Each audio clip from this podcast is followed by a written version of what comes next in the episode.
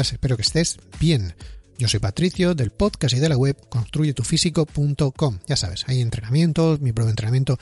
Vete para allá. Voy, a soltar el, el disclaimer. Es un entrenamiento simple para vidas complicadas. Es que si no, no me quedo yo igual. Venga, y empezamos ya.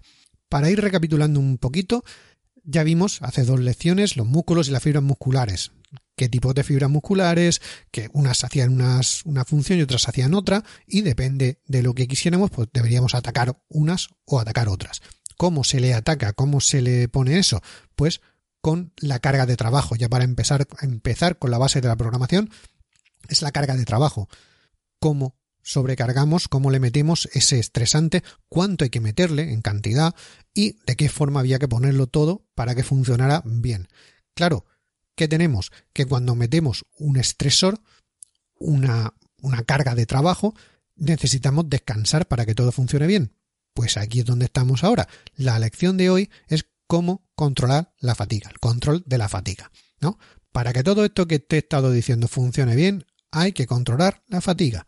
Le metemos un estímulo al organismo, del tipo que decidamos, ¿no? Ya lo hemos visto antes y lo veremos más adelante. Con unas cargas que hemos decidido, con uno, todo lo que hemos decidido para el entrenamiento y todo. Lo hemos, hemos programado todo ya. Vale, ya le estamos metiendo estas cargas. Esto, digo, somete el organismo a un estrés, a un agotamiento. Le estás, estás haciendo trabajar, vale, lo somete a eso.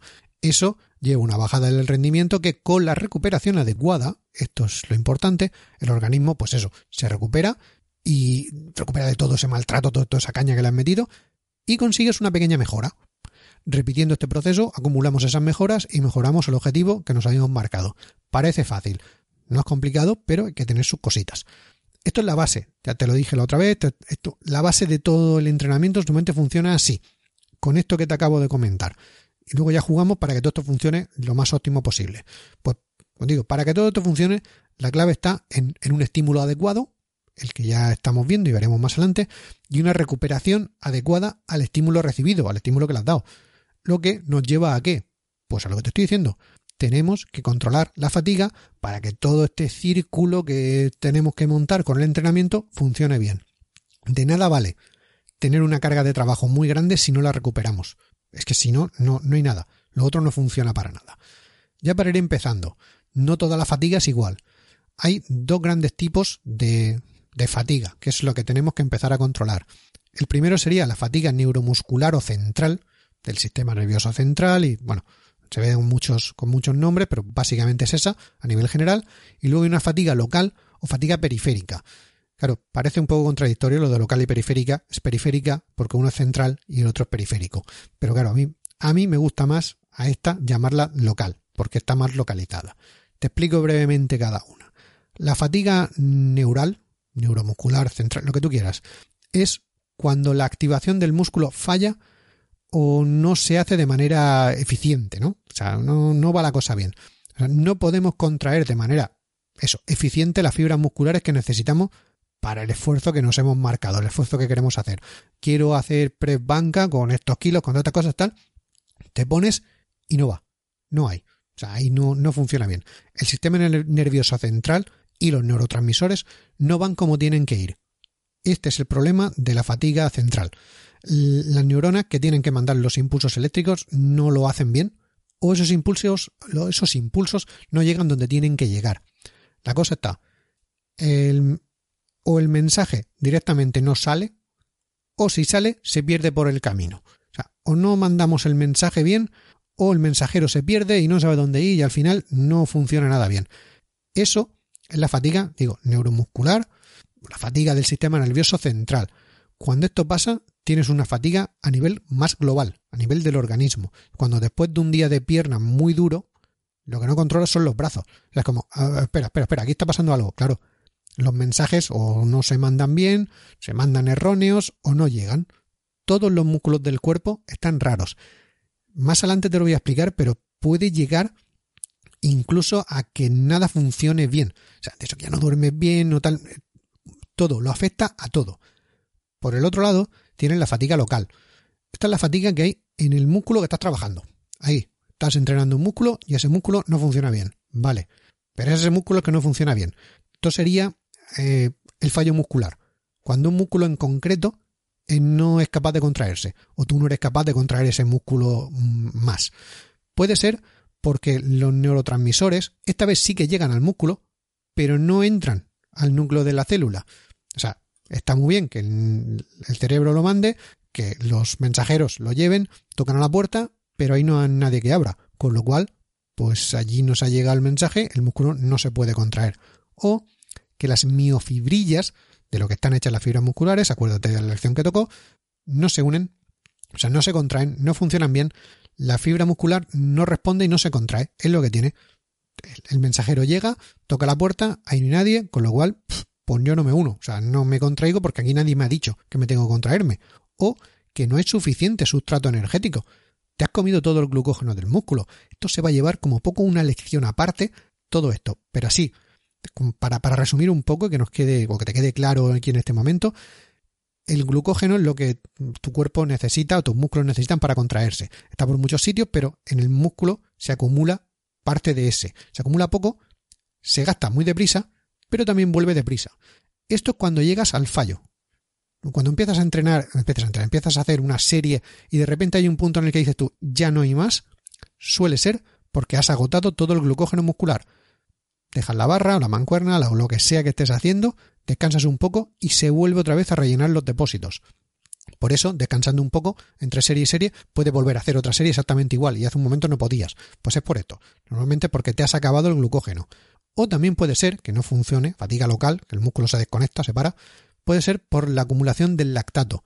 Y si se acumula el lactato, sube el pH del músculo. Bueno, esto sería esa quemazón que sientes justo antes de normalmente del fallo muscular, pues esto sería la acumulación del lactato. Es porque el músculo ya no puede eliminar la cantidad de ácido láctico que está generando y se acaba bloqueando. Normalmente van los dos de la mano. ¿Por qué? Porque el uso del glucógeno genera ácido láctico. Entonces, más glucógeno que tú usas, más ácido láctico que tú generas. O sea, si consumes muy deprisa el glucógeno, genera muy deprisa el ácido láctico. Hay un momento en que suele, estar ahí. Por eso, sientes la quemazón cuando estás llegando al fallo muscular. Puede ser que llegues al fallo sin notar mucha quemazón, o puede ser que notes mucha quemazón antes de llegar al fallo. Es uno que llegue uno antes que otro, mm, básicamente es o casualidad, o la forma de entrenar, o la forma en la que tu músculo funciona. Pero básicamente esto sería. Por eso están, los dos están relacionados. Cuando uno se va acabando, el, desecho que tiene el, quemar glucógeno para contraer músculo es ácido láctico. Mm, conforme se va haciendo, pues se va acumulando. Llega un momento en que, que se acumula y ya no se puede más. Ese quemazón, ácido láctico. Ya, para basar un poquito, esto serían las dos grandes fatigas que hay. Una a nivel central, todo el organismo empieza a fallar y otra es más local. E, el músculo concreto empieza a fallar. Como ya te habrás dado una idea, normalmente para que el organismo a nivel general empiece a fallar, necesitas acumular mucha más fatiga de este tipo, cosa que la fatiga local se acumula muy deprisa. O sea, a poco que hagas una serie ya empiezas a notar esa fatiga y a poco que sigas haciendo series ya vas acumulando fatiga local, fatiga en ese músculo. Bueno, pues vamos a seguir con esto, con la gestión de la recuperación. No se puede gestionar todo igual. Esta gestión tiene tres pilares. A saber, el volumen de entrenamiento, la intensidad del entrenamiento y la frecuencia del entrenamiento. Sí, son exactamente las mismas que en la lección anterior para la carga de trabajo, porque está todo relacionado, como te acabo de decir antes, eh, depende del estresor, depende de la carga de trabajo a la que lo sometas, tendrá que venir una recuperación adecuada. Con lo cual, cambiando uno y cambiando otro, también juegas con la recuperación. O jugando con la recuperación, también puedes jugar con los otros. Depende de lo que quieran mejorar. La combinación de estos tres factores es lo que te da eso, la carga de trabajo, como ya te he dicho. Ya te he hablado de ella y también te va a dar el tiempo de recuperación, porque dependiendo de la carga de trabajo vas a tener una recuperación u otra. Si subes uno, los otros dos tienen que bajar. Si no es así, la magnitud del entrenamiento se dispara y será totalmente excesiva.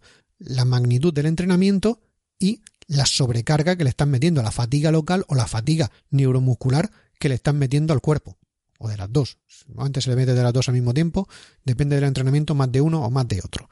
Vamos a profundizar un poco más en todo esto. Cuando estamos tocando el volumen de entrenamiento, si estás planteando un entrenamiento de altas repeticiones con unos descansos no muy largos, vas a tener que bajar la intensidad. Eso ya te lo expliqué antes en la otra lección y sigue siendo mm, cierto ahora. No puedes mover pesos cercanos a tu máximo y hacer 10 repeticiones y descansar poco y, volver a hacer otra serie. No, no se puede. ¿Por qué? Porque si haces 10 repeticiones estás lejos de tu máxima. Si estás cerca de tu máxima no vas a 10 repeticiones. Bueno, pues cuando quieres entrenar con volumen de entrenamiento, hacer eso, repeticiones medias, medias altas, este tipo de entrenamiento tiene más fatiga local que neuromuscular, que del sistema nervioso central, ¿no? Más fatiga local. Que tenga más no quiere decir que no tenga de la otra. Cuando te digo, más proporción de una que de otra. Las series de repeticiones medias altas son las que haces que tengas esa quemazón, ese bombeo, como te he dicho antes, ese bombeo que se busca, y no por casualidad en los entrenamientos de hipertrofia. Cuando nos centremos un poco más ya te diré ese bombeo por qué se está buscando. Por ahora nos quedamos con esto para no empezar a mezclar temas. Lo que se están buscando con este tipo de entrenamiento son adaptaciones fisiológicas, trabajar con falta de glucógeno muscular, de ahí que los descansos tengan que ser cortos entre series con el tiempo mínimo de recuperación. Este es el tipo de entrenamiento que se usa para hipertrofia. ¿Por qué? Porque lo que se busca es tener los niveles de glucógeno bajos, es destrozar el destrozar quitar todo el glucógeno del músculo, gastarlo totalmente. Y cuando no está recuperado del todo ese glucógeno muscular, me refiero al glucógeno muscular, cuando no está recuperado del todo, volver a entrenarlo para que se vuelva a agotar, para que se vuelva, siempre estás ahí, trabajando de manera fisiológica, de adaptaciones fisiológicas. Eso es lo que se busca generalmente en un entrenamiento de hipertrofia. Y ahora te explico un poco. ¿Cuál es el entrenamiento de hipertrofia más clásico que, podamos ver? Pues el wader de toda la vida, el, entrenamiento eh, separando los grupos musculares. Además, separándolos bastante y mucho y todo eso así. Por ejemplo, lunes, pecho. Martes, espalda. miércoles, piernas. Jueves, que tocaré jueves ya? Pues hombros. Poner, yo que sé, hombros y alguna cosa más. Y viernes, bíceps, tríceps y yo qué sé, gemelos. Una, da igual, da igual cómo lo pongas, eso habría que ajustarlo un poco más, diciendo cosas al voleo. ¿Por qué ese es un entrenamiento de hipertrofia y funciona bien desde el punto de vista de la recuperación? ¿Por qué? Porque, como te he dicho, este tipo de entrenamiento, de repeticiones más bien altas, 10, 12 repeticiones, suele cargar mucho a nivel local, pero no tanto o muy poco menos a nivel mm, general. ¿Qué tienes? Que tú lunes has destrozado el pectoral, localmente está muy mal, el pectoral está destrozadísimo, pero ¿qué pasa? A nivel general, tú sigues estando bien, ¿qué tienes? Pues que con entrenar otro grupo muscular al día siguiente, pa'lante, destrozamos otro grupo muscular, ¿cuál hemos decidido? Espalda, pues espalda. El día siguiente, ¿qué destrozamos? Las piernas, pues las piernas. Y ya al final de la semana se empezará a ver una, una carga de trabajo, o una fatiga a nivel del sistema nervioso central, que se puede ir acumulando semana tras semana o no, si lo hemos hecho bien y podemos descansar perfectamente durante el fin de semana, digamos, porque está hecho para que se entrene de lunes a viernes, pero bueno, cinco días entrenando, dos, tres días descansando, mm, en principio va bien. Por eso es el más utilizado, o el que se utilizaba mucho más, ahora está un poco superado, para entrenar en hipertrofia ya lo tienes. O sea, no tiene más. O sea, todo se va uniendo. Una vez que te empieza, empiezas a conocer cómo funciona todo, todo se une y todo tiene sentido. Se trabajan ese tipo de fibras, se trabajan de esta manera para que funcionen y o se entrenen de esta manera y el descanso también va acompañado. Por eso se, se articula el entrenamiento de esa manera. Bueno, la siguiente magnitud del entrenamiento que pueden mejorar, la intensidad del entrenamiento. Mejorar, tocar, la intensidad del entrenamiento. Si ahora en este caso, por ejemplo, estás planteando un entrenamiento de alta intensidad, trabajando con pesos cercanos a tu máximo, a tu 1RM, las series van a ser de pocas repeticiones, o sea, por eso está cerca de tu 1RM, y con bastante descanso entre series. Descansos entre series van a ser largos. Las fibras musculares que trabajas aquí es lo que necesitan. Ya hemos hablado de esto. Esta clase de entrenamientos tiene más fatiga neural, más fatiga del sistema nervioso central. Estás demandando al sistema nervioso central que active la mayor cantidad de fibras posibles. Todas, las rojas, las blancas, las blancas de un tipo, todas tienen que estar ahí tirando al máximo. Y las vas a necesitar, como digo, todas para que puedas mover esos pesos tan grandes, casi máximos o incluso máximos, que te estás planteando mover, ¿no? Para que puedas entrenar con esa intensidad tan alta con la que has marcado tu entrenamiento. Son los entrenamientos donde buscas, pues, ganar fuerza de gran intensidad porque buscas mejoras neuromusculares, no fisiológicas como la anterior. Aquí buscas neuromusculares, buscas poder reclutar el mayor número de fibras posibles y que se contraigan lo más fuertes posibles.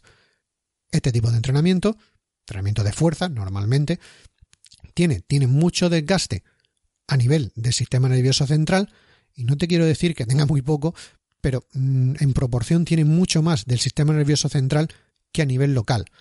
Evidentemente a nivel local también tiene, y bastante. Cualquiera que haya entrenado fuerza sabrá que, también entrenas. Pero a nivel general desgasta muchísimo. ¿Qué tienes con esto? Claro, que si quisieras hacer el mismo tipo de entrenamiento que te he propuesto antes, esa wader de hipertrofia, pero en este caso para fuerza, pero ¿por qué no? Los, los, lunes entreno fuerza para el pectoral, los martes entreno fuerza para la espalda, los miércoles entreno fuerza para las piernas, no, no funciona así. Eh, miércoles ya, ya no estás. O sea, las piernas ya ni se contraen, ni las piernas, ni el pectoral, nada. Ya has destrozado completamente tu sistema nervioso central en dos o tres días. O si no, en una o dos semanas ya están listos papeles. Ya no hay más que sacar ahí. ¿Qué es lo que normalmente se hace cuando se entrena fuerza? Por eso, vamos a poner, viendo un powerlifter, alguien que diga, no, no, nosotros hacemos press de banca, sentadillas y peso muerto. Y eso es lo que entrenamos.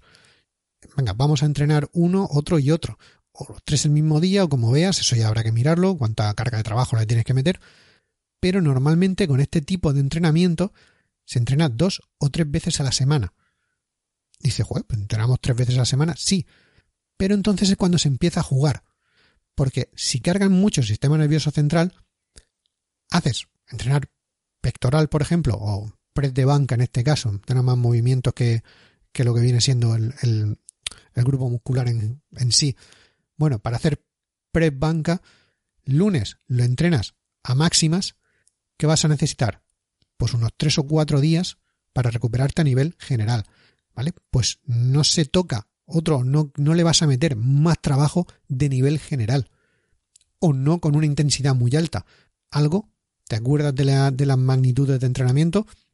Pues tienes que entrenar el siguiente día si aún no está recuperado, a nivel de recuperación, o tener en cuenta que si entrenas a una magnitud más alta, vas a empezar a sobrecargarlo todo. ¿Quieres eso? ¿No quieres eso? Por eso, cuando entrenas con entrenamientos de fuerza, por ejemplo, un 5-3-1, eh, que es muy típico de entrenar, la primera semana se entrena a rangos más o menos de 5 repeticiones. La segunda semana se entrena a rangos de tres repeticiones, vas subiendo. La tercera semana a rangos de entre tres y una repeticiones. Hay que mirarlo un poco, pero bueno, ya vas acercándote a una repetición. La cuarta semana de descarga. Has ido cargando, cargando más, cargando mucho más el sistema nervioso central, dejas una semana de recuperación y vuelves a empezar otra vez, o incluso subes pesos. Pero se va así vas sobrecargando un poco, sobrecargando un poco, sobrecargando un poco, como te he dicho antes, a nivel local, eh, se recupera bastante más, se destroza bastante rápido y se puede recuperar relativamente rápido. Puedes seguir con otros entrenamientos mientras que eso se está recuperando, esa parte del cuerpo. A nivel general, suele tardar un poco más, por un solo entrenamiento no se suele cargar o sobrecargar el sistema nervioso central, pero sí que se va acumulando poco a poco, poco a poco, poco a poco. Pues en este tipo de entrenamiento de fuerza se suele hacer una descarga al final de X semanas. Habría que programarlo. En este caso, como digo, 531 está programado para que se entrene una semana, otra semana, otra semana, subiendo la intensidad, subiendo la, la carga de trabajo, y la cuarta semana se descansa para volver a empezar, para que se pueda recuperar totalmente. Y luego, por último, tendrías la frecuencia del entrenamiento. ¿Cómo de seguido? ¿Puedo entrenar? ¿Cuántos días por semana? ¿Puedo repetir un entrenamiento? Todo va a depender del tipo de entrenamiento que estés haciendo y de los músculos que trabajes. O sea, no eso. Aquí hay que empezar ya a jugar con todo. Un entrenamiento de sentadillas con alto volumen de entrenamiento y baja intensidad va a dar una fatiga local alta de los cuádriceps, pero no muy grande del sistema nervioso central. por lo que necesitarás descansar los cuádriceps, pero podrás hacer un entreno de press de banca sin mucha, sin mucha fatiga, sin mucho acumular la fatiga. Pero si el entrenamiento de sentadilla es de bajo volumen y de alta intensidad, la fatiga será más del sistema nervioso central, una fatiga más general. En ese caso, si al día siguiente mm, quisieras hacer un entrenamiento de press de banca, también de alta intensidad, la fatiga general de tu sistema nervioso central empezaría ya a ser grande, porque estás acumulando la que le han metido de piernas y la que le han metido del pecho. O sea, ya no te obliga a descansar algún día por en medio, que es lo que te estaba diciendo antes. La diferencia entre uno y otro, pues depende de la frecuencia con lo que lo hagas, pues lo podrás llevar o no. Pero si el día de entreno no compromete tanto el sistema nervioso central, por ser de alto volumen, se podría hacer sin problemas, incluso pudiendo entrenar sentadillas un día y al día siguiente, siempre teniendo en cuenta unos tiempos de recuperación mínimos que tienen que ir acordes a la magnitud del entrenamiento y tu capacidad personal de recuperación, porque esa es otra. Entonces, ¿cada cuánto puedo repetir los entrenamientos? Pues no lo sé, pero es que he hecho no sé cuántos, ya. Pero es que tú a lo mejor metiéndote una cantidad X de entrenamiento, al día siguiente prácticamente te has recuperado. Porque para ti no es mucho, o recuperas fácil. O los entrenamientos de fuerza tú los recuperas bien y yo no. Pero en cambio yo puedo recuperar bien los entrenamientos más de hipertrofia y tú no. O tú recuperas bien todos y yo recupero mal todos. Yo recupero mal todos, eso ya lo sé. Ya, cosa mía. Siempre me pasa, con muy poco que hago ya estoy casi casi, no sobreentrenado, pero sí que noto que, que ya, ya, ya tengo suficiente. No necesito tanto para mejorar. Que esto no quiere decir que con poco mejore mucho, sino quiere decir que con poco ya me he pasado, con lo cual ya no hay mejora.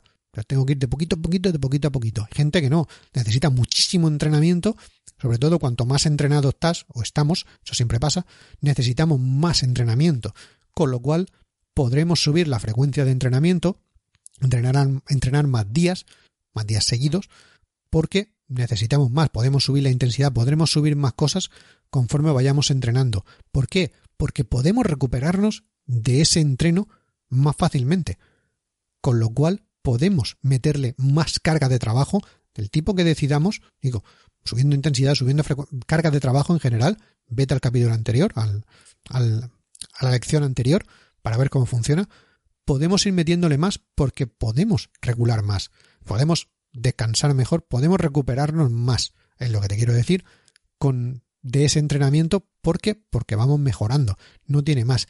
De ahí que, como te conté en la lección anterior, que como tres fases, la fase de ajuste, la fase de huella y la, fase de adaptación. La fase de ajuste para mí es muy importante. En todo el mundo se centra en la de, la de huella, la de ir, cogiendo ganancias, ir subiendo. Pero si no has ajustado bien, te va a costar mucho más. Por eso la de ajuste es tan importante. Necesitas esas dos, tres, cuatro semanas, las que necesites, hasta conseguir que todo funcione como, como tiene que ir. Porque es que es, es que es fundamental. Porque a lo mejor tú te pones a hacer un entrenamiento, piensas que va a estar bien, pero te has pasado. Con lo cual, la primera semana te has pasado, tienes que dejar unos días para que el organismo se recupere de ese sobre sobreestimulación que le han metido sin querer. Pero ya lo sabes, para la próxima tienes que quedarte un poco más por detrás. O al revés, o tienes que meterle algo más de carga porque has visto que, bueno, si es que yo lo que me he propuesto pensaba que iba a estar recuperándome tres días y al día siguiente yo estaba fresco como una lechuga. Pues bueno, de ahí que el ajuste de un entrenamiento sea tan importante. Hay que empezar a mirar, hay que empezar a medir, hay que ver cómo funciona todo. Eso es muy importante y después ya empezaremos con la fase esa de huella de empezar a decir, no, aquí, ahora es cuando está el trabajo, cuando todo está ajustado y ahora sí que estoy metiendo caña sabiendo lo que estoy haciendo, sabiendo que me estoy recuperando, sabiendo que todo va bien. Así es como hay que hacer las cosas. Normalmente se nos pasa, cogemos un entrenamiento y decimos, vale, pues esto será bueno para mí. Sí, pero hay que ajustarlo, en serio, hay que ajustarlo. Tómate un tiempo cada vez que empieces un entrenamiento a ajustarlo. ¿Y qué pasaría? Claro, si, si lo ajustamos por debajo, ¿qué pasaría? Que estamos, digamos, descansando de más o podríamos hacer más, que nuestro cuerpo tiene capacidad para recuperarse de más, con lo cual subimos. Si lo hemos clavado bien a la primera o lo hemos una vez hemos ajustado todo, para adelante. Estamos recuperando lo que necesitamos para el estímulo que le estamos dando no hay que preocuparnos más. Simplemente seguir trabajando, seguir trabajando. cuando veamos qué tal, ajustar mínimamente, pero ya las subidas que tiene. Y si nos pasamos y somos muy cabezones y seguimos ahí, ¿qué pasa? Que entonces podemos entrar en que la fatiga no sea esa momentánea, sea fatiga crónica. Te lo vuelvo a repetir otra vez. Para que todo esto que te he estado diciendo funcione bien, hay que controlar la fatiga. Le metemos un estímulo al organismo del tipo que decidamos, con unas cargas que hemos decidido, con todo lo que hemos decidido. Esto somete al organismo a un estrés, a un agotamiento. Eso lleva a una bajada del rendimiento que, con la recuperación adecuada que no le están metiendo, el organismo se recupera de ese maltrato que no se está recuperando y consigues una pequeña mejora, que no estás consiguiendo porque no lo estás haciendo. Repetimos este proceso, deberíamos ir acumulando esas mejoras que nos están dando y mejoramos el objetivo que nos habíamos marcado. Aquí lo único que estamos mm, acumulando es fatiga, porque te has pasado. Al no haber una completa recuperación, no hay esa mejora. Pero la fatiga sigue estando ahí. ¿Qué pasa si nunca nos recuperamos?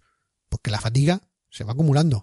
Sí, muy poco a poco, más o menos, ¿no? A veces que no se nota, es muy poco a poco. Si se nota mucho, muy, muy, muy, vamos, muy evidente, es evidente que te ha pasado. Normalmente se nota muy poco a poco, vas acumulando muy poquito. Principio es que digo, ni lo notas, pero nunca llegas a estar al 100%. Nunca, nunca llegas a estar al 100%. Vamos a poner una cosa así tonta. Cada semana estás un 1% menos recuperado. Te recuperas al 99 pero nunca al 100. Siempre hay un 1% de, de bajadica. Al cabo de un año, tu rendimiento general está al 50%. Tu descanso, tu organismo, todo está sobrecargado, digamos, como al, al doble de lo que debería poder estar.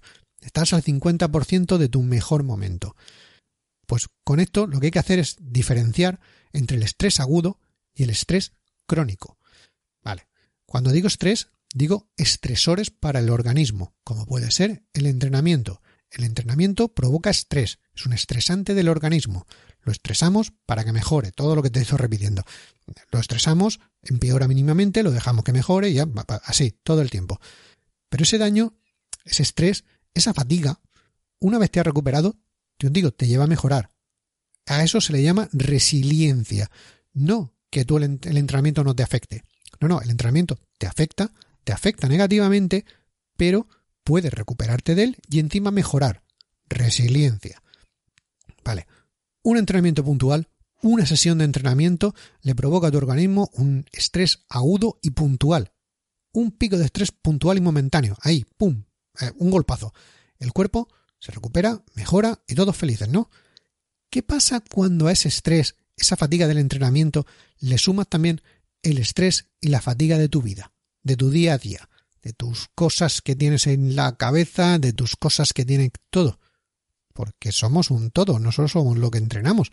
El organismo está ahí para todo. Pues que cada vez el organismo está, eso, más estresado. Con estresado mm, quiero englobar todo, digo, como el estresante que es un entrenamiento, el estresante que es tener que ir corriendo a llevar, no sé, a los críos al colegio, o recoger algo, o tener que hacer la compra última hora, o que tu jefe te haya dicho que tienes que quedarte más rato rellenando un formulario, no hace falta que estés ahí cargando pesos o lo que sea. Digo, según qué entrenamiento, según qué, perdón, según qué trabajo tengas, trabajo de oficina, pues mira, físicos no son, pero son más mentales, más psicológicos, más, todo es así. ¿Qué es lo que te digo? Cuando el organismo está cada vez más estresado y durante más tiempo, y por lo tanto debería estar aún más tiempo descansando para que se pueda recuperar y mejorar. Ese tiempo que debería estar descansando tú lo estás aún sobre, no sé, sobreestresando de una y de otras maneras. Pues que nuestro organismo, para, para, el organismo, entrenar es como, no sé, como si te atacara un león. Cada estresante que tengas en tu vida es como si te atacara un león. Cuando te ataca un león, lo das todo para que no te coma. Pero una vez que se ha ido el león, tienes un tiempo de descanso para reponerte. Esto era así desde hace miles de años, desde que hay leones y hombres, pues está pasando así. Vivíamos de esta manera. Cuño, cuño, león, corre, corre, sube al árbol, venga, no sé qué, no sé cuánto, tira una piedra, lo que sea. Vale, hay un momento en que ha pasado el, problema, el león se va, pues puedes bajar y seguir con tu vida de, yo qué sé, de cazador recolector o de lo que Dios quiera que te dedicaras. Pero, si tu trabajo es un estresante para el organismo, si tu casa es un estresante para tu organismo. Si tu familia es un estresante para tu organismo, no sé, tu relación familiar o de pareja no va bien, si tienes algún problema que te provoca ansiedad o algún tipo de, de problema que te provoque algo en el organismo, ¿esto que tiene? Que es un león detrás de otro y detrás de otro. No tienes un minuto de descanso, no tienes un minuto de recuperación. Tú llegas en tu trabajo, desde que llegas, ocho horas, nueve horas, un león que te quiere comer todo el tiempo, o varios leones. Es un estresante. Ahí lo tienes, el león que te quiere comer. Termina, te montas en el coche, pero el coche está todo viejo, está que se rompe, se ha encendido la luz del motor, madre mía, no sé qué. Más estresante, más león que te quiere comer. Luego llegas a tu casa, tal cual abres la puerta, tu marido, tu mujer, no sé qué, que si de uñas, que si de morros, que no sé cuánto, otro león que te está comiendo. Ya estamos acumulando leones. Si encima eso le metes el físico real, el totalmente físico que es el entrenar, del tipo que sea el estresor que tú le estés metiendo, otro león que te está comiendo, que tienes que mover ese press de banca porque se te ha caído encima, porque a última hora, lo que te digo, solo hay leones que te quieren comer y nunca hay tiempo para reponerse. ¿Qué tienes con todo esto? Esto te lleva a un estado de estrés o de fatiga crónica. Que hay muchas veces que cuando lo llamamos estrés lo, lo relacionamos solo con el trabajo, ¿no? Es que estoy estresado en mi trabajo, pero todo va sumando, como te digo. A lo mejor tu trabajo es físico y también se te carga la espalda. Como dices, llevo la espalda destrozada. Bueno, pues eso es lo que tiene. Ahora ya te voy, te voy a decir una, una pequeña tabla que, que tengo aquí, que sería más o menos lo típico una medida que podemos, la cogemos como referencia de cómo se puede ir generando cada tipo de, de estresor o de fatiga. Para el caso, no digo, para el caso es lo mismo. Visto desde el punto de vista del, entrenamiento, pero que se puede aplicar, como digo, a la vida en general. ¿Qué tipo de estresor? Puede ser, hay tres tipos, o se puede catalogar, o esto que tengo yo aquí lo cataloga en tres, en tres tipos, estresor agudo, o fatiga aguda, fatiga subaguda y fatiga crónica. La fatiga aguda sería, como te he dicho antes, la que se tiene en el día. Es un momento, algo puntual. La subaguda estaría entre ni para ti ni para mí, entre ya se va acumulando varios días, pero tampoco es tal. Y la fatiga crónica sería ya, en el entrenamiento, sería ya llegar al sobreentrenamiento. Como te digo, la fatiga aguda, esa del momento, claro, aparece en una sesión, en un entrenamiento. Y si lo llevas a tu vida personal, es esa pelea que has tenido con tu marido, con tu mujer, con tu hermano, con tu prima, es esa pelea puntual. ¡Pum! Un golpazo grande de, estrés, que te reporta un golpazo grande de fatiga. Normalmente eso tarda en recuperarse dos días, tres días, de uno a tres. Depende de, claro, la cantidad, pero de uno a tres días. Si te vas a la, a la lección del, del, día anterior, a ver si puedo localizarla yo, eh, también es lo que te, lo que te decía. Tienes unas cargas de trabajo que suelen hacer eso. Las magnitudes del entrenamiento suelen ir también por el mismo camino.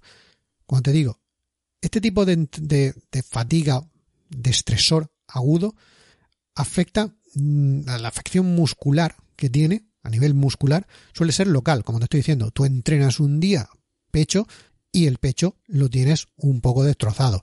Pero en principio la espalda pues no tiene que estar mal. ¿Por qué? Porque la afección neuromuscular a nivel del sistema nervioso central suele ser baja. Si nos ponemos una sesión de entrenamiento, una única, suele destrozar mucho un músculo y sobrecargar poco el sistema nervioso central. Por muy de fuerza que sea, que tiende a cargar más, suele ser así. Una sola sesión, a nivel general, no se nota mucho. En uno o dos días, a nivel general, estás bien. Por eso, ¿cómo afecta a nivel general? De manera baja. Una sola sesión de entrenamiento, un día estresante, una cosa que te ha pasado que te estresa, que te fatiga, que te lleva a un... todo eso, se recupera bastante rápido el cuerpo. Cuando ya pasamos un poco más a esta categoría, digamos, subaguda de estresores, de fatiga, cada cuánto, o sea, ¿cuánto empieza a aparecer esto? Pues con un par, si es entrenamiento, se, soldría, se suele empezar a ver en un par de microciclos. Los microciclos suelen coincidir, porque todo nos venga bien en esta vida que llevamos, suelen coincidir con semanas. Pero, o sea, dos, tres semanas ya se empieza a ver este tipo de, estresor, de fatiga subaguda. La recuperación va entre una y dos semanas. Y ahora, ahora te explico y verás cómo, cómo esto se entiende bien. La afección muscular, o sea, lo que le afecta a tu a nivel, a nivel de músculos, es a nivel general. Claro, ya has hecho como dos, tres semanas de entrenamiento, habrás entrenado pues todo el cuerpo de manera más o menos compensada. Claro, ya a nivel del sistema nervioso central ya es medio alto, porque has ido acumulando fatiguitas, fatiguitas, fatiguitas que al final, claro, si a nivel muscular ya es general, pues a nivel del sistema nervioso central ya va siendo un nivel medio alto. Entonces, a nivel general, están mal a nivel medio. No es que estén muy, muy mal, pero tampoco se podría decir que estás muy, muy bien.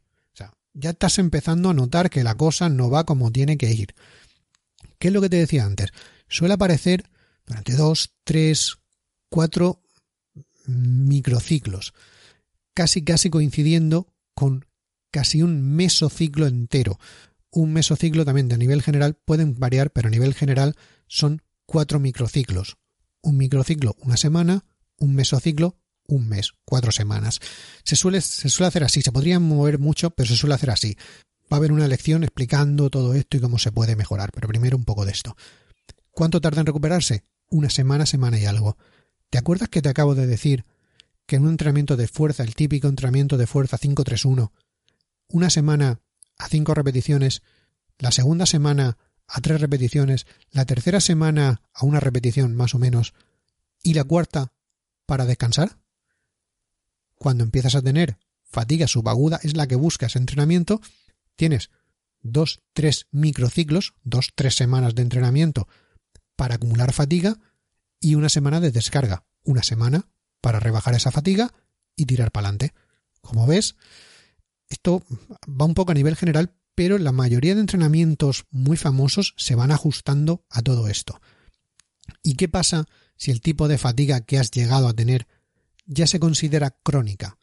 Crónica se considera sobreentrenamiento. No quiere decir que sea crónica y sea para siempre, pero que está ahí. la aparición de este tipo suele estar por encima de cuatro microciclos, lo que es igual por encima de cuatro semanas. ¿Esto qué quiere decir? Quiere decir que has terminado un mesociclo, has empezado otro mesociclo y sigues acumulando fatiga del anterior. Y al segundo mesociclo acumula su propia fatiga y aún tienes del anterior. Ya se está acumulando demasiado. Hay que tienes, tienes muchísima fatiga acumulada. Claro, tienes un sobreentrenamiento. Ya no va bien. La recuperación de esto podría llevar hasta más de un mes. Dos, tres, cuatro semanas, incluso más, dependiendo de la cantidad que hayas acumulado. O sea, no, lo ideal es no llegar a tanto. Pero se suele ver así. Esto normalmente ya no se planifica así. De un mesociclo a otro se debería pasar, digamos, limpio. Ya vamos bien, empezamos otra vez como de cero. Se podría programar a más, pero como te digo, estamos ya jugando con temas de esos sobreentrenamientos graves, lesiones, ya mm, sería más complicado. Normalmente un mesociclo debería terminar limpio. Pero bueno, y esto debería también la recuperación tarda más de una semana. Digo, si con dos o tres semanas de acumulación necesitas una, pues cuando llevas acumulados seis, siete, ocho semanas a nivel bien, pues necesitas eso, dos, tres, cuatro semanas, fácil. Que no quiere decir cuatro semanas sin hacer nada, quiere decir cuatro semanas entrenando y teniendo en cuenta que hay que recuperar. Hay que bajar el ritmo mucho para que todo vuelva. ¿Esto que tiene? La afección muscular, evidentemente general. Todos los músculos ya están mal, ya no, ya van todo mal.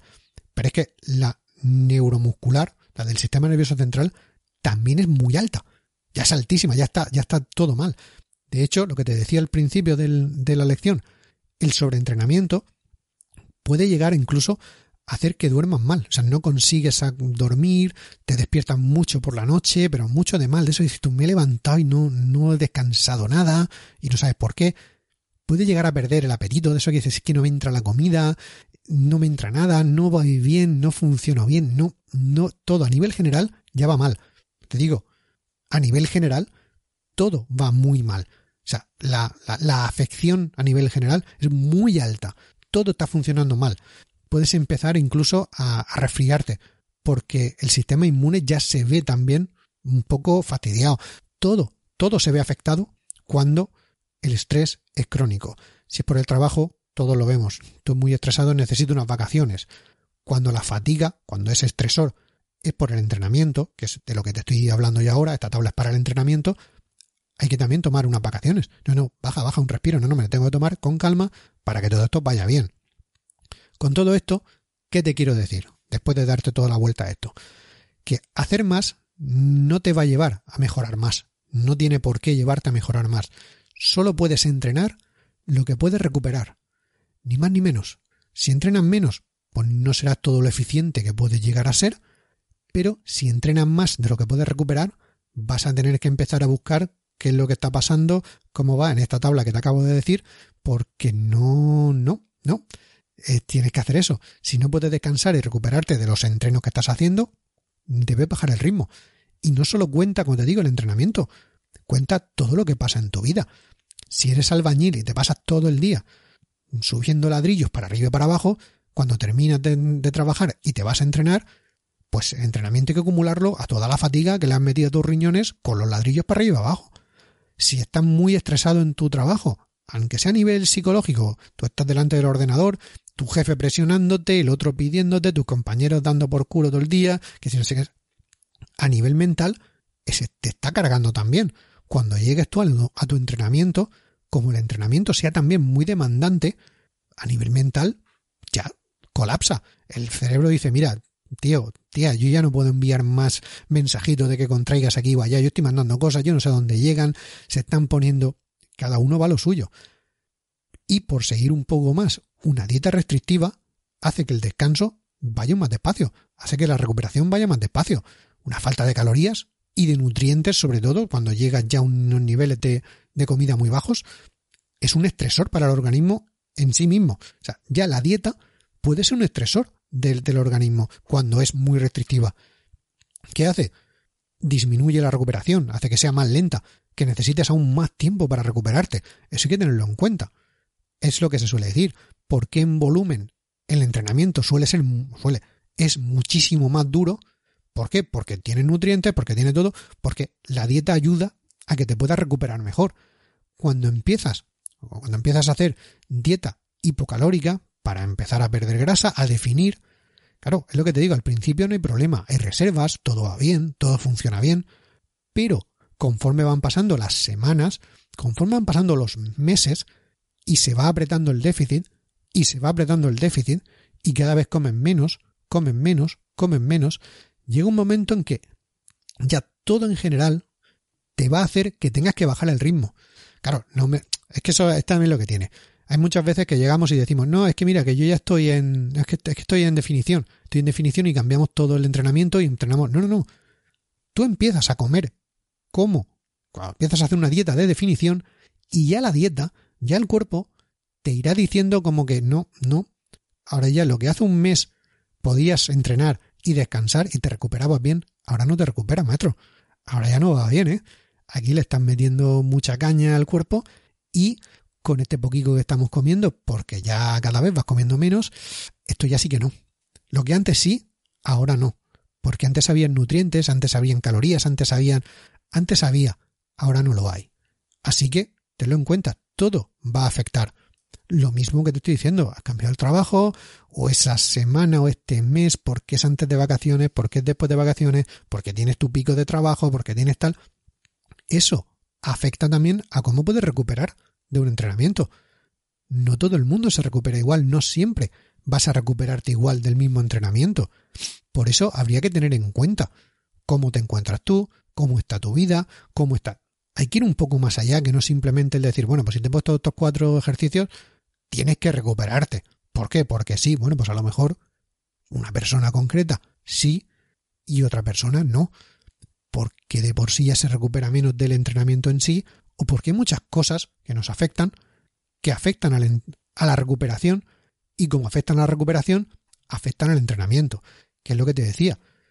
Eh, como te he dicho hoy, para regular la recuperación, tienes que trabajar con eso, con el volumen de entrenamiento, la intensidad y la frecuencia. Exactamente con lo mismo con lo que tienes para hacer el entrenamiento. Es que no tiene más. Hay que ajustar la carga de trabajo que le estamos metiendo al cuerpo la recuperación que puedes sacar de él. Como te digo, si estás trabajando por debajo de lo que puedes recuperar, tú podrías trabajar más porque puedes recuperar más, simplemente no estás haciendo los entrenamientos tan eficaces. Podrías ir un poco más rápido, ah, ganando, ganando las mejoras que tienes que ganar, pero no pasaría nada. ¿Qué pasa? Que si por el otro lado lo ajustas bien, perfecto. Pero si nos estamos pasando, podríamos llegar a todo esto que te he dicho. Por eso, esas fases son tan importantes. Esa fase de ajuste es tan importante para que después la fase de huella funcione perfectamente. Y mira, voy a dejarlo aquí. Hasta aquí la lección de hoy. Como siempre, eh, si necesitas que te aclare algo más, si algo no ha quedado todo lo claro que debería, que debería quedar, me lo dices y yo intento, intento ponerlo en claro. Yo, por ahora, me despido hasta la próxima. Un saludo y felices agujetas. Bye.